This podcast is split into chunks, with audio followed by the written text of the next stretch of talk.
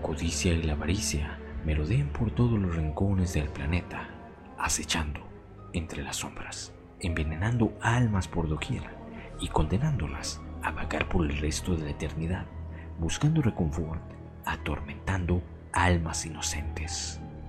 Un buen ejemplo de esto se susurra en las calles de la ciudad de Aguascalientes.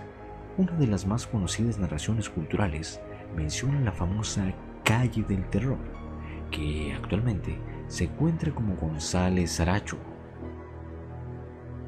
Son muchos los cuentos arcaicos que se respaldan bajo los eventos paranormales que han acosado a los habitantes de esta zona a lo largo de los años. Esta calle se ubica en el centro de la ciudad, muy cerca del templo de San Antonio y de la parroquia de San José, y tiene la particularidad de que en algún momento de la historia pudo haber sido reconocida por un letrero que la nombraba como la calle del terror. Cuenta la leyenda que a inicios del siglo XX existió un hombre muy acaudalado, con una linda casa y una gran fortuna.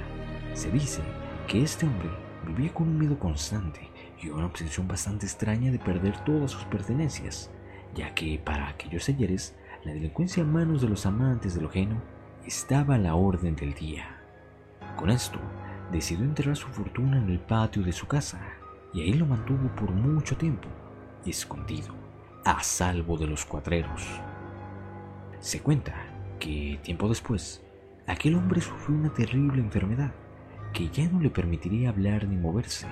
Quedó casi completamente paralítico y mudo para fallecer al paso del tiempo.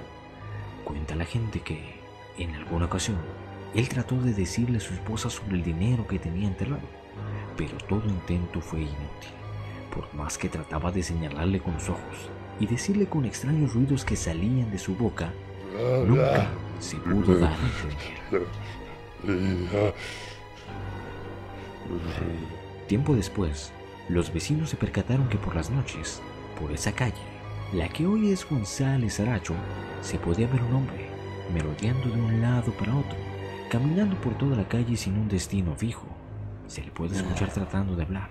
Se rumora que es el espíritu en pena de aquel hombre que aun con el paso de los años sigue en custodia de su fortuna, vagando por toda la eternidad esperando quien pueda atreverse a tomar lo que algún día fue suyo. Por años, la gente jura y perjura haber visto este espectro caminar frente a ellos, o siguiéndoles, y de la nada, desaparecer en un abrir y cerrar de ojos.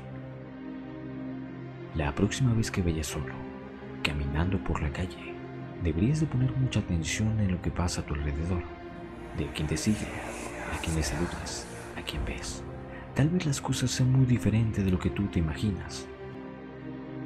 Quizás todo esto sean solo sugestiones o habladurías, pero lo que sí está claro es que todo, los mitos y las anécdotas son parte de lo que hoy le da vida a la leyenda de la calle del terror.